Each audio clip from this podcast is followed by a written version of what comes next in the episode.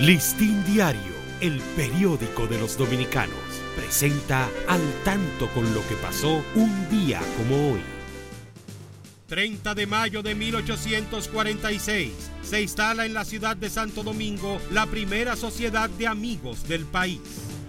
1849, el general Pedro Santana asume la presidencia de la República por segunda vez, en la que permanece hasta el 24 de septiembre de ese año, siendo este periodo de gobierno el de más corta duración de sus cinco mandatos ejercidos. Listín Diario, el periódico de los dominicanos, presentó al tanto con lo que pasó un día como hoy.